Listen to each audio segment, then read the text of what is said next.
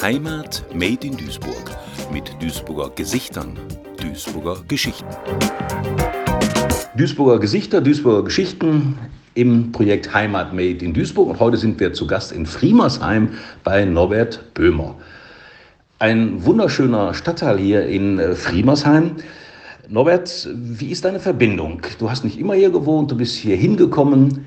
Ich glaube, du fühlst dich hier pudelwohl. Ja, ich bin zugereist. Jetzt zehn Jahre, aber das zählt ja in so einem Dorf, was es ursprünglich mal war, zählt das natürlich nicht so. Und ähm, wir haben hier äh, diese Wohnung oder dieses Haus gefunden und sind dann vor 2013 hier hingezogen. Meine Frau hat das ganz einfach gemacht. Die hat einen Zirkel genommen. Im Umkreis von 500 Metern sollten diverse Sachen sein, zum Beispiel ein Bahnhof, ne, um ÖPNV zu nutzen, zum Beispiel ein Schwimmbad, zum Beispiel natürlich Einkaufsmöglichkeiten, fußläufig oder mit dem Rad. Und das haben wir hier gefunden. Und äh, vor allen Dingen, sage ich mal, haben wir gefunden den schönen Zugang zur Natur direkt unmittelbar äh, in der Nähe vom Kruppsee, aber auch unmittelbar in der Nähe vom Naturschutzgebiet Rheinaue-Friemersheim an der Dorfkirche. Und äh, das sind schon so Plätze, die wir äh, wirklich jetzt als Rentner intensivst genießen und äh, um zu laufen, äh, spazieren zu gehen, äh, mit Gästen dorthin zu gehen, uns dort gut gehen zu lassen. Und ich finde dort auch immer noch viel von dem, was ich im Berufsleben hatte, nämlich äh, gegenüber am Rhein die Hochöfen äh, von Hüttenwerken Krupp-Mannesmann. Und äh, dieses Nebeneinander von Industrie und schöner Natur das ist so ein äh, Ding, was mir sehr gut gefällt, weil beides ich in meinem Leben sozusagen viel mit zu tun hatte. Jetzt vor allen Dingen mehr mit den Naturfragen und den Umweltschutzfragen. Aber im industriellen Bereich habe ich halt äh, mein Arbeitsleben verbracht. Das ist ja eine spannende Entwicklung, auch eine spannende Geschichte. Vielleicht äh, erzählst du mal kurz, du hast in Dortmund bei Krupp Hösch gearbeitet, da hast du deinen beruflichen Einstieg gefunden. Ja, ich bin eigentlich ein Kind der 68er und dann bin ich irgendwann äh, in, den, in den wilden Zeiten, äh, habe ich äh, angefangen bei Hösch als äh, im Betrieb zu arbeiten. Einfach angefangen, um, was wollten wir? Schnell äh, eine radikale Veränderung der Gesellschaft. Ne? Das war der Grund. Ich bin eigentlich nicht aus dem Ruhrgebiet, ich bin aus dem Sauerland. Ne?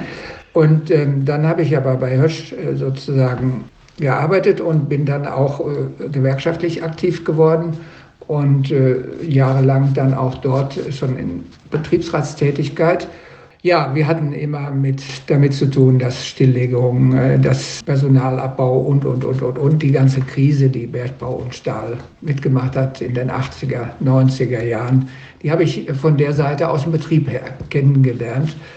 Und insofern waren Umweltschützer, die auch noch dafür Geld haben wollten, waren nicht unbedingt unsere, waren nicht beliebt. Ne? Und das hat mir schon damals nicht gepasst, weil ich irgendwo natürlich wollte, dass das zusammengeführt werden muss.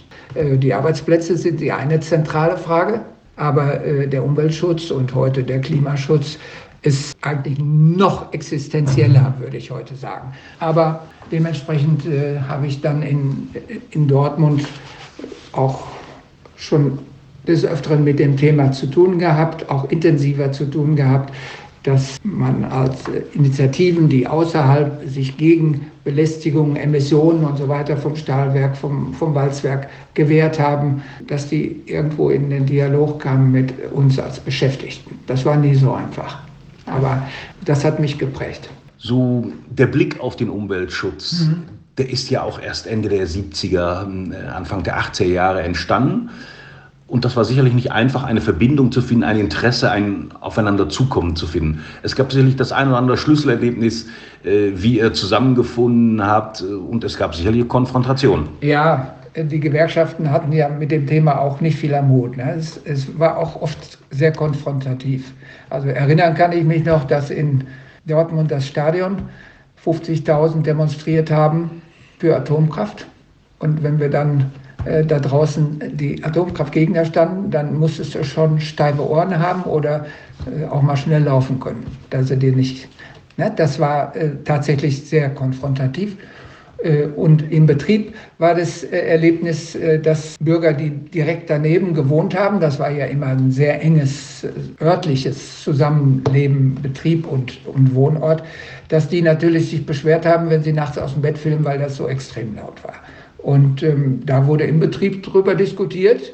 Und zwar sehr hemdsärmlich, sage ich jetzt mal diplomatisch. Ne? Was wollen die eigentlich? Und dann waren es noch Studenten und sonst, die sollen mal lieber nicht schlafen, sollen, sollen ne, sollen sich benehmen.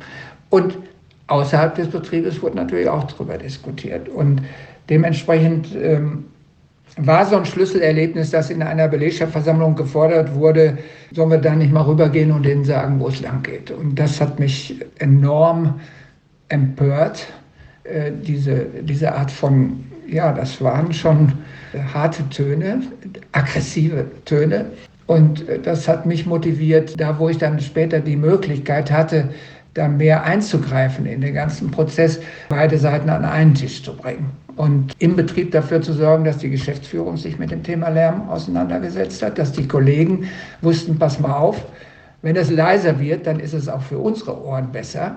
Nicht nur für die, die da aus dem Bett fallen, ne? sondern es ist auch unser unmittelbares Eigeninteresse, weil wir werden alle schwerhörig, selbst wenn man Mickey Mäuse auftut. Ja, und insofern äh, habe ich von daher äh, viel Motivation mitgebracht, äh, dass das gemeinsam gedacht wird und dass wir darüber die Brücken schlagen und diskutieren und Diskurs führen und die Interessen abstecken und wissen, wer, warum, wieso, weshalb und was wir ändern können. Das ist dann natürlich das Zentrale. Ne? Also dann, klar, dann ging es hinterher um Lärmschutzhände, es ging um technische Maßnahmen, um den Lärm zu verringern. Und siehe da, es gibt sie ja. Wir waren ein sehr altes Werk und äh, da gab es sie noch nicht. Ne? Äh, und es wurde Zeit, dass da Geld in der Hand genommen wurde. Aber du bist ja von deinem ersten Beruf her als Maschinenschlosser? Ja, ich, ich war erstmal habe ich studiert. Und dann habe ich das Studium abgebrochen und dann als, als Hilfsarbeiter äh, im, äh, in der Stahlindustrie angeheuert. Und äh, dann habe ich später den Beruf als Maschinenschlosser gelernt und habe dann auch noch später dann meine Meisterausbildung gemacht und den Umweltschutztechniker. Das ist doch die ideale Verbindung zwischen der Ökonomie und der Ökologie, das zu verbinden. Bist du ein Vermittler? Ja, auf jeden Fall. Ich denke schon, äh, weil ich auch weiß, das ist jetzt, wenn ich, wo ich jetzt in Rente bin, finde ich ja hier in, in Friemersheim oder in, in Duisburg die Situation auch vor. Ne? Wir haben ja gegenüber am Rhein dann die Hüttenwerke Krupp-Mannesmann und da haben wir natürlich auch in der Umweltgruppe, in der ich dann, als ich hier war, äh, mich auch aktiv beteiligt habe, haben wir versucht, äh, ins Gespräch zu kommen über die Themen Emissionen, ne? Klimaschutz und, und, und. Also von daher, weil bei jedem Spaziergang haben nicht nur wir uns geärgert, wenn das Stahlwerk mal wieder tatsächlich den Filter nicht gut genug gereinigt hatte, sondern und dann die braune Suppe daraus kam.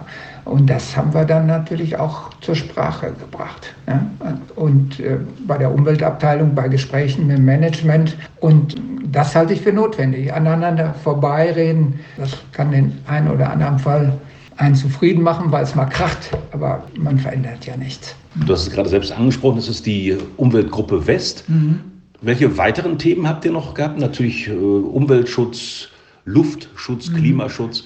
Ihr habt es ausgeweitet. also das ist äh, erstaunlich. Das ist ein, eine Gruppe, die im Grunde genommen in ihren Anfängen schon aus den 80er Jahren und 90er Jahren äh, existierte und äh, wo äh, sehr kompetente Menschen sich mit den verschiedensten Umweltschutzthemen im industriellen Umfeld beschäftigt haben. Ne? Und einige von denen gehen jetzt, sind schon Ü90 und gehen auf die 100 zu oder Ü80, aber die kennen die ganze Geschichte von verschiedenen Sachen. Und die Umweltgruppe selbst hat dann auch natürlich mit dem Stilllegung des Stahlwerks hier bei Krupp in Rheinhausen äh, und dem neuen äh, Monostruktur Logistik mit diesen Themen zu tun gehabt. Verkehr vor der Haustür, Verkehr äh, von 40 Tonnen LKW auf Straßen, wo die eigentlich gar nicht hingehören, die entsprechenden Luftbelastungen und, und, und. Und insofern hat sich das immer so ein bisschen weiterentwickelt. Wir tagen an einem der schönsten Orte, die Duisburg hat, nämlich an der Friemersheimer Dorfkirche im alten Pastorat. Da Tag die Umweltgruppe, glaube ich, bestimmt schon 30 Jahre. Ne? Da, äh, da dürfen wir immer unterschlupfen. Und ähm, ja, das, äh, das ist eigentlich ein ganz guter Motor immer. Man weiß, wofür man sich einsetzt. Dort äh, das Rheinvorland hat, ist ein sehr schönes Naturschutzgebiet, was natürlich auch äh, 150 Jahre industrielle Emissionen in unmittelbarer Nähe hat und dementsprechend äh, also Ökostandard äh, konnten dann nicht mehr umgesetzt werden, obwohl es versucht worden ist. Ne? Das, das ist auch so ein Thema. Man lebt mit diesen Themen ja extrem lange. Ne? Wenn einmal was verseucht ist, dann ist es immer verseucht. Ne? Man kann es höchstens ein bisschen abkapseln. Das kennen wir ja im Ruhrgebiet. Ne? Ja, die Themen in der Umweltgruppe West in Friedrichshain gehen euch nicht aus. Wir wünschen euch äh, viel Erfolg und werden sicherlich noch mehr voneinander hören. An dieser Stelle erstmal herzlichen Dank an Norbert Böhmer bei Duisburger Gesichtern, Duisburger Geschichten. Herzlichen Dank. Heimat made in Duisburg mit Duisburger Gesichtern, Duisburger Geschichten. Ein Projekt des Medienforums Duisburg, gefördert vom Ministerium für Heimat, Kommunales, Bau und Gleichstellung des Landes Nordrhein-Westfalen.